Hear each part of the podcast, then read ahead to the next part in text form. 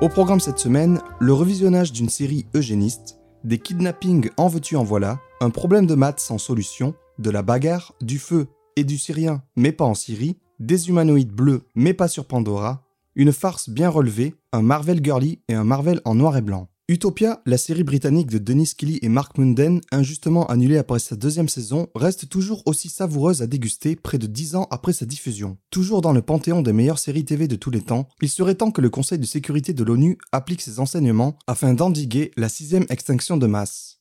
Dans Le Ravissement, son premier long métrage, Iris Kaltenbach nous dépeint la folie douce d'une sage-femme, interprétée par Afsia Herzi, qui va s'empêtrer dans un mensonge manipulateur afin de conserver l'amour qu'on lui donne. Brillant de douceur de bout en bout, la cinéaste transforme ce fait divers a priori banal et malheureux en un drame sur la solitude rappelant l'essence de Taxi Driver. Après le ravissement, encore une histoire d'enlèvement, dans le nouveau film éponyme de Marco Bellocchio. Au XIXe siècle, on y suit l'histoire de l'Église catholique opérant l'enlèvement d'un enfant juif qui aurait été baptisé en secret. Le pape de l'époque, Pie IX, apparaît comme un super vilain souhaitant enrôler un nouveau soldat du Christ sous ses ordres. On y découvre une Italie partagée entre la contestation de l'autorité papale et l'antisémitisme systémique du catholicisme. Antisémitisme qui a le vent en poupe en ce moment, mais pas de panique, on se mobilise tous contre en faisant une petite randonnée urbaine. Et notre État bien-aimé pourra en profiter pour diaboliser les gauchos et sympathiser avec les fachos. Couscous ou houmous, faites votre choix. Mais n'oublions pas tout de même tous les autres problèmes qui secouent notre planète. Heureusement que BHL est là pour nous rappeler que le conflit russo-ukrainien existe. Avec son nouveau documentaire L'Ukraine au cœur, directement diffusé en prime time sur France 2, il vient conclure sa trilogie consacrée à cette guerre qui n'intéressait pas Omar Sy. J'ai pu regarder quelques extraits pour constater que la recette était la même que Slava Ukraini. Même voix off de crooner, même musique de piano déchirante, même commentaire politique aiguisé et pertinent. Seul regret véritable de ma part, avoir déboursé 4,99€ pour regarder l'ancien volet en VOD, alors que j'aurais pu me contenter du replay de celui-ci sur mon téléphone. Mais revenons aux sorties récentes.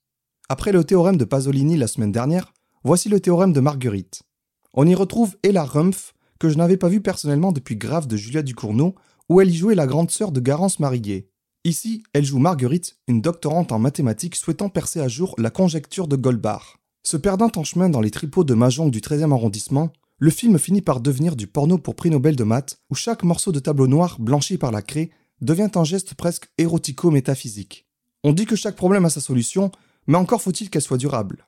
En plongeant dans la France des années 80 dans son film Les Rascals, Jimmy Laporal Trésor s'intéresse au problème du racisme ambiant sous Mitterrand et nous livre un portrait pâteau des guerres de gang entre banlieusards et skinheads d'extrême droite. Personnage antipathique au possible, c'est le début d'un cercle vicieux qui n'en finit pas et où tout prétexte semble bon à prendre pour ajouter de l'huile sur le feu. Feu qui prend de l'ampleur et arrive jusque dans les Landes pour brûler des hectares de forêt, comme dans le film de Quentin Reynaud, En plein feu, sorti en début d'année, où le cinéaste nous fait suivre le parcours d'un père et son fils, joués par André Dussolier et Alex Lutz, qui tentent d'échapper à un incendie se propageant autour d'eux. Visuellement, c'est assez époustouflant et vraiment suffocant, on sent l'influence d'un univers à la Silent Hill, mais la résilience des personnages n'aura pas suffi à me maintenir en haleine.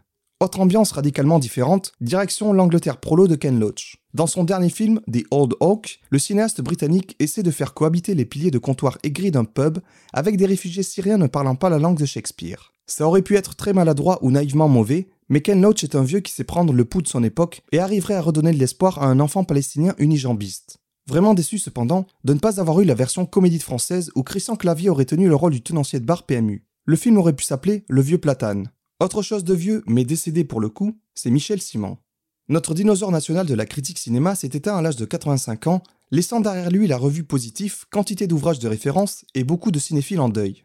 C'était un vieux monsieur qui, malgré son âge avancé, était encore très respecté dans la profession et avait des idées toujours en accord avec son époque, comme on peut l'entendre dans cet extrait du 24 septembre dernier, dans Le Masque et la Plume, à propos de la condamnation morale d'auteurs accusés de violences sexuelles. Moi, ça me gêne beaucoup maintenant, ces, euh, ces enquêtes, euh, pseudo-enquêtes, sans preuve véritable, sans jugement. Peut-être, mais j'attends que la justice se décide et donne un, verdict après une enquête approfondie. Mais les témoignages. Ça me gêne de plus en plus que les journaux fassent passer des accusations formulées par certains nié par l'auteur, euh, qui tiennent lieu de compte rendu d'un film. Je pense que par exemple Woody Allen aussi n'a été accusé par personne, sauf sa, son ex-femme. Il est interdit aux États-Unis, il n'a pas le droit de montrer ses films. Il Je trouve ça de plus en plus révoltant quand la justice se, se décide deux fois à innocenter totalement Woody Allen.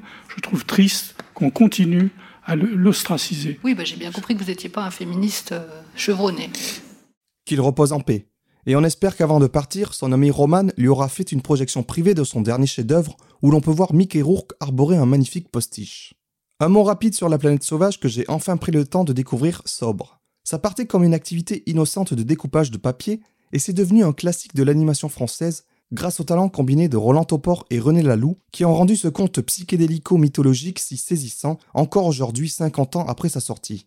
Un autre mot rapide sur le court-métrage d'animation Farce de Robin Jensen, que je conseille à tous les parents qui ont du mal à faire taire leurs gosses dans le train. Et sur le téléfilm Marvel Werewolf by Night, disponible sur Disney+, qui essaie de rendre un hommage subtil au film de monstres de la Hammer, mais réussit autant dans son entreprise que Pascal Pro voulant nous faire croire qu'il est journaliste. Enfin, on termine avec un gros morceau, The Marvels de Nia DaCosta. Si Eric Nehoff s'abaissait à regarder du cinéma pour enfants, il qualifierait sûrement ce nouveau-né du MCU de cauchemar rockiste jouant plus la carte de la diversité que l'équipe de France en 98. Mais le problème n'est vraiment pas là. Le problème, c'est que je pense avoir vu la première fanfiction à 200 millions de dollars écrite par une IA. Ça commence comme une pyjama party qui mixe Spider-Man No Way Home et Sense8 tout en vantant la sororité multigénérationnelle. Comme c'est le Black Friday, nous avons droit à trois super-héroïnes pour le prix d'une. C'est génial, non? Sauf qu'au milieu, ça devient un live-action Disney hyper embarrassant, jusqu'à nous gratifier d'une scène poussive parodiant sans vergogne le musical Cats. Et ça se termine avec la volonté assumée de continuer la saga, d'une part en devenant un divertissement pour enfants ou préados, et d'autre part en bousillant les licences super-héroïques jusque-là potables que la machine Disney a englouties sur son passage. Les fans ont de quoi devenir bleus de colère. Côté personnage, la jeune Miss Marvel apporte un vent de fraîcheur bienvenu, mais qui rend malheureusement sa série éponyme introductive complètement futile. Brie Larson perd de son charisme et de sa toute-puissance, et Nick Fury se voit réduit au triste rang de papy clownesque. Tout ça sonne comme une vaste blague. Mais une blague qui semble avoir trahi et perdu ses fans de la première heure. Dans la salle où j'étais, une seule personne a crié et applaudi à la fin du film. De mon côté, malgré la relative courte durée de l'étron filmique, je n'avais clairement pas assez de popcorn pour endurer ce spectacle. Mais je suis quand même ravi. Ravi car la fin du MCU est proche, et l'odeur du bûcher qui en terminera avec lui commence à arriver à nos narines. Bonne semaine, allez voir des films et restons positifs.